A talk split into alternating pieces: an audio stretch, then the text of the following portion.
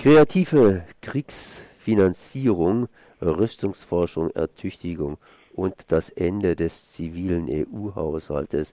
Das ist der Titel einer Broschüre und zwar von Sabine Lössing und Jürgen Wagner von der IMI, der Informationsstelle Militär und äh, Tübingen. Und ich bin jetzt verbunden mit Jürgen Wagner, der hier an dieser Broschüre mitgearbeitet hat. Erstmal Servus. Hallo. Ja, ihr tut das Ende des zivilen EU-Haushaltes äh, ankündigen, beziehungsweise das scheint schon eingeläutet zu sein, still und leise, sprich kreativ. Ähm, durften die früher in der EU nichts für Militär ausgeben?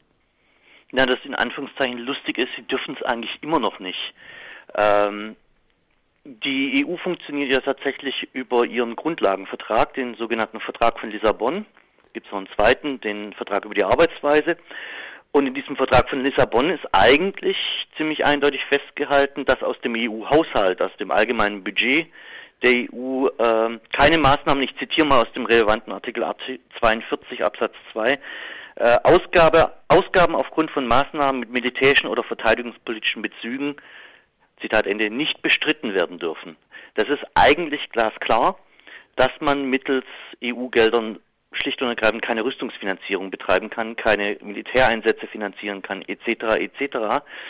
Das ist aber natürlich ein bisschen misslich für äh, alle möglichen Staaten, die natürlich interessiert sind an der Bevölkerung auch vorbei, die ja relativ kritisch ist, was äh, hohe Rüstungsausgaben anbelangt, äh, über so eine EU-Schiene recht erfolgreich Gelder locker machen zu können. Und deswegen wird halt schon seit Jahren eigentlich versucht, über alle möglichen Maßnahmen dieses Verbot, ich nenne es den Finanzierungsvorbehalt, zu umgehen.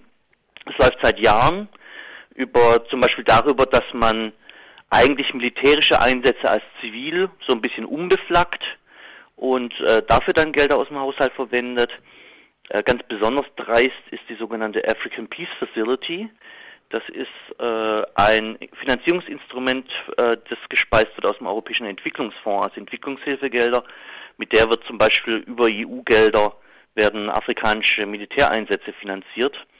Und auch solche Sachen wie zum Beispiel Galileo, was vielen Menschen ja bekannt ist, also das Satellitensystem, was eine äh, recht große militärische Komponente hat, wird mit sieben Milliarden aus dem EU-Haushalt finanziert zwischen 2014 und 2020.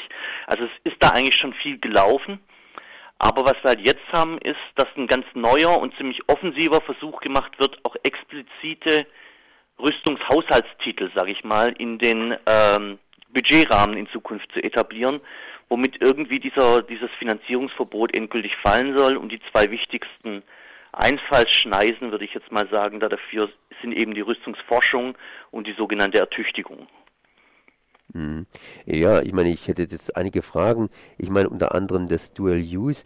Das heißt, äh, äh, im Grunde genommen, wie ist denn da überhaupt es möglich, dass man sowas direkt trennt? Es gibt ja auch gewisse Mischbereiche, da kommt man gar nicht drum herum, äh, dass es auch eben für die Rüstung oder fürs Militär eingesetzt werden kann. Ähm, wie sieht es denn damit aus? Genau. Meine, das, das, ist ja eigentlich schwierig, ne?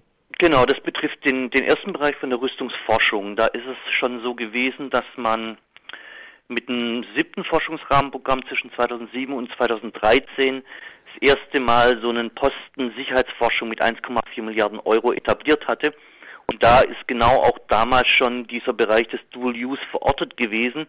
Also eigentlich zivile Forschung, die aber unter Umständen auch militärisch zur Anwendung kommen kann. Das ist natürlich erstmal relativ geschickt gewesen. Das ist jetzt fortgeführt auch im neuen äh, Forschungsrahmenprogramm Horizon 2020. Das gilt von 2014 bis 2020. Das Problem ist aber in allen Haushaltsbesprechungen äh, und so weiter und so fort und eigentlich auch niedergelegt, dennoch, obwohl dieser Dual Use einige Hintertürchen geöffnet hat, kann man bestimmte Rüstungsforschung, die wirklich eine rein militärische Anwendung hat, äh, nicht darüber machen. Und besonders die rüstungsrelevanten Forschungsmaßnahmen, äh, die direkt zur Deckung der sogenannten Fähigkeitslücken, die im sogenannten Capability Development Plan ausgewiesen sind, die funktionieren allesamt nicht über die sogenannte äh, Dual-Use-Forschung, sondern dafür bräuchte man eine reine Rüstungsforschung. Und das ist äh, insofern dann eben die, hm, ich würde es mal sa salopp sagen, Ermunterung gewesen, äh, Überlegungen anzustellen, dass man eben einen eigenen EU-Rüstungshaushaltstitel braucht. Da setzt dann jetzt äh, eine Frage an, die von äh, der linken Abgeordneten Nicole Gurke gestellt worden ist, wie denn das eigentlich vereinbar ist mit diesem Finanzierungsverbot von militärischen Maßnahmen im EU-Vertrag, wenn man da so einen EU-Rüstungsforschungshaushalt ja einrichten würde. Und der Wissenschaftliche Dienst des Bundestages kam dann auf den relativ hm, ja, hinterhältigen Kniff, dass einfach gesagt wurde, äh, ja, Rüstungsforschung ist ja Teil der Forschung und die Forschung ist in einem anderen, ich sag's mal, Vertragsabte in einer anderen Vertragsabteilung des EU-Vertrages und das Finanzierungsverbot würde sich ausschließlich auf den äh, Bereich der gemeinsamen Sicherheits- und Verteidigungspolitik erstrecken, äh, wodurch aber die Rüstungsforschung, weil es ja Forschung sei und nicht gemeinsame Sicherheits- und Verteidigungspolitik, von diesem Verbot nicht erfasst wurde. Also da wurden allerlei Klimmzüge rechtlicher Art gemacht. Ich halte es natürlich für vollkommenen Quatsch, aber so wurde halt jetzt eben versucht, das äh, gerichtsfest sozusagen zu machen. Und was dann passiert ist, ist, dass die Industriekommissarin äh, eine sogenannte Group of Personalities berufen hatte, also eine 16-köpfige Gruppe, 50 Prozent davon eher aus Rüstungslobby, äh, der Rest dann aus Militärpolitikern zusammengesetzt, die eben das Programm für so eine künftige europäische Rüstungsforschung erarbeiten sollten. Und die haben ihren Bericht jetzt ganz frisch veröffentlicht im Februar 2016, wo sie den Vorschlag dann eben machen, dass im kommenden EU-Haushalt dann, also von 2021 bis 2027, eine äh, ausschließlich zur Rüstungsforschung äh, vorgesehener Haushaltstitel im Umfang von 3,5 Milliarden Euro etabliert werden soll. Und das ist halt eben jetzt eine Maßnahme von erheblicher Tragweite, weil sollte das durchkommen und 2016 jetzt werden gerade die ersten Vorbereitungsmaßnahmen ausgeschrieben. Also wir sind da eigentlich schon mittendrin, auch wenn das sich ein bisschen weit weg anhört, dass diese ganze Sache angebahnt wird.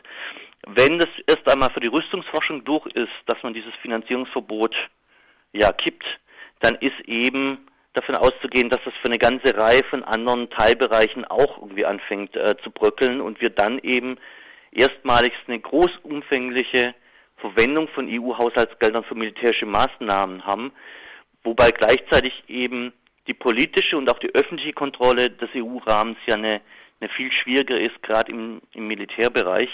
Äh, das würde also sozusagen Tür und Tor für eine recht günstige Verwendung von äh, ja, öffentlichen Geldern für Rüstungsmaßnahmen Tür und Tor öffnen. Das ist eigentlich die politische äh, Krux und Problematik an dieser ganzen Angelegenheit. So Jürgen Wagner von der IMI, der Informationsstelle Militarisierung.